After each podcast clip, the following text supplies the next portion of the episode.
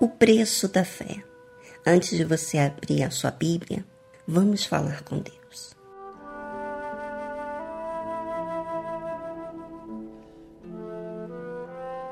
Senhor, meu Deus, meu Pai, eu me rendo diante do Senhor nesse exato momento para pedir ajuda, pedir ao Senhor que o Senhor faça trazer existência o que não existe. A tua palavra trouxe à existência o que não existe. E essa pessoa que participa agora, ela, como alma, tem suas necessidades, como eu tenho as minhas necessidades.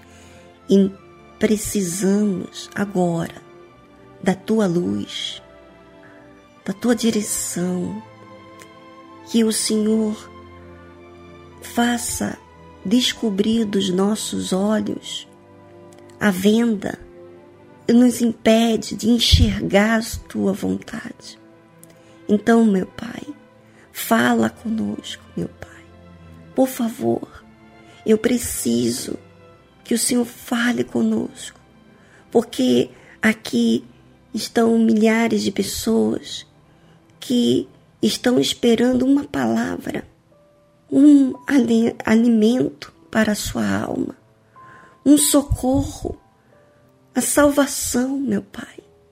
Então, meu Deus, eu te peço que através desta meditação o Senhor venha abrir os nossos olhos para nos ter consciência daquilo que nós temos que fazer, para que o Senhor fique em evidência em o nome do Senhor Jesus é o que eu te peço.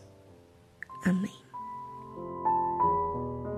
Vamos ao capítulo 17 do livro de Mateus, versículo 22. Ora, achando-se eles na Galileia, disse-lhes Jesus: O filho do homem será entregue nas mãos dos homens. Ora, o filho do homem, o que, que ele tinha feito? Ele tinha ressuscitado mortos, ele tinha curado todos os tipos de enfermidades, ele tinha anunciado as boas novas, falado do reino de Deus, falado do perdão, enfim, da salvação. Agora diga para mim, como assim o filho do homem será entregue nas mãos dos homens? Justamente porque o Senhor Jesus, ele veio com o objetivo de servir a Deus. E esse é o preço da fé.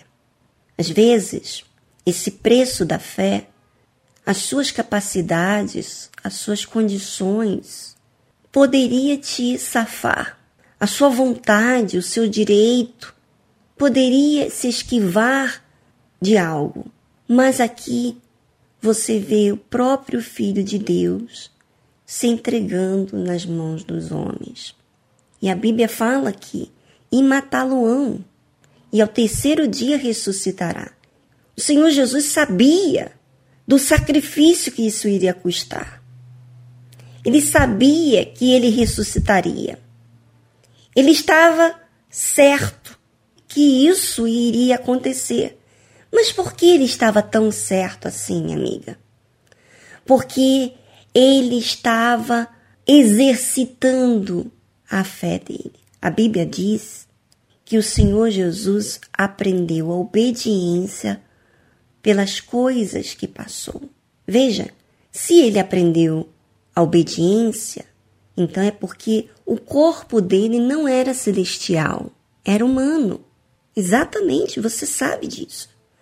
Mas mesmo assim, ele exercitou, ele foi tentado em tudo, mas ele exercitou a fé. E quando que nós exercitamos e somos persistentes em algo? Quando cremos, quando estamos convictos de algo. E assim é.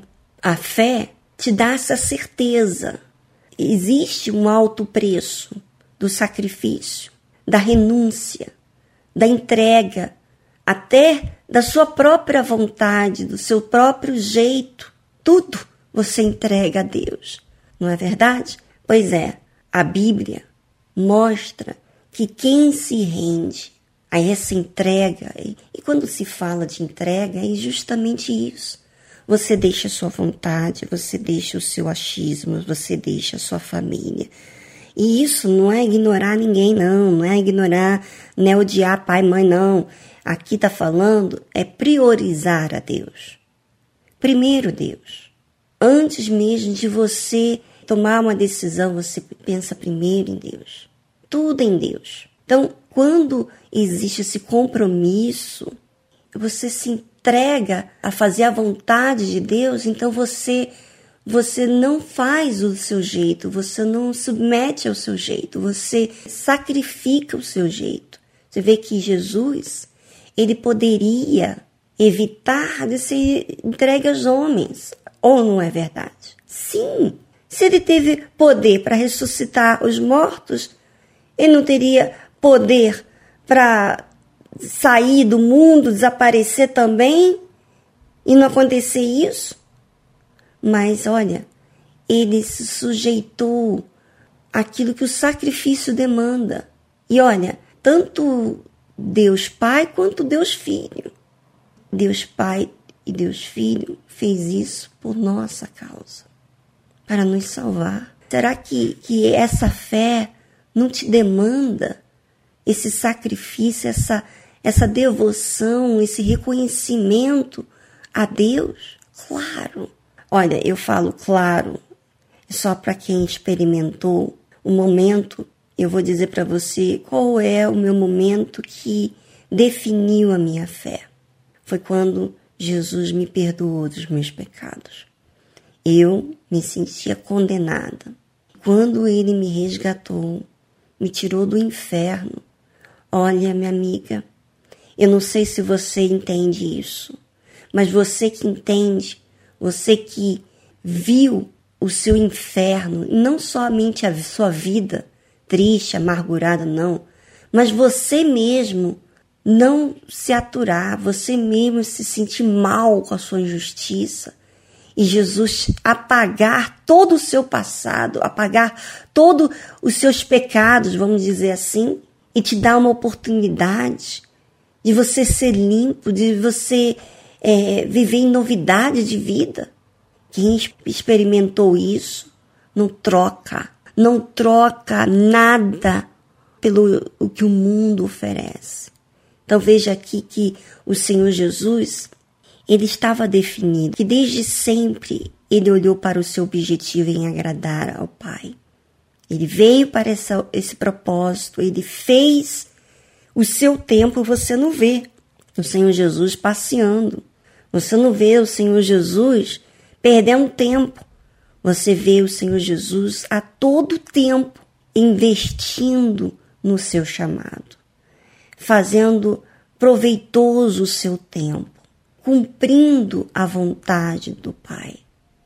E é isso que eu quero chamar a sua atenção aproveitando que o Senhor Jesus, ele aprendeu a obediência pelas coisas que passou. Em outras palavras, ele teve que exercitar a fé. Assim também nós temos que exercitar a fé. Quando a gente está imbuído de uma certeza, uma convicção, e essa certeza foi a salvação que eu recebi. Minha amiga, foi o dia mais lindo que eu já vivi na minha vida. Foi o dia que ele me perdoou, o dia que ele me encheu da presença dele, o dia que ele me recebeu. E eu quero isso para você. Eu quero que você tenha essa mesma convicção, essa mesma certeza, porque isso vai fazer você ter esse objetivo, ser forte para negar a sua vontade para aprender dos seus erros, reconhecer as suas falhas e fazer o que é certo. Aprenda a desfrutar desse exercício da fé, porque quanto mais você exercita essa fé, mais feliz você se torna, porque a sua consciência está limpa e não somente a sua consciência, mas você tem paz dentro de você. Você tem força para contrariar o diabo, o mundo. E é isso que eu quero para você. Até amanhã aqui no blog.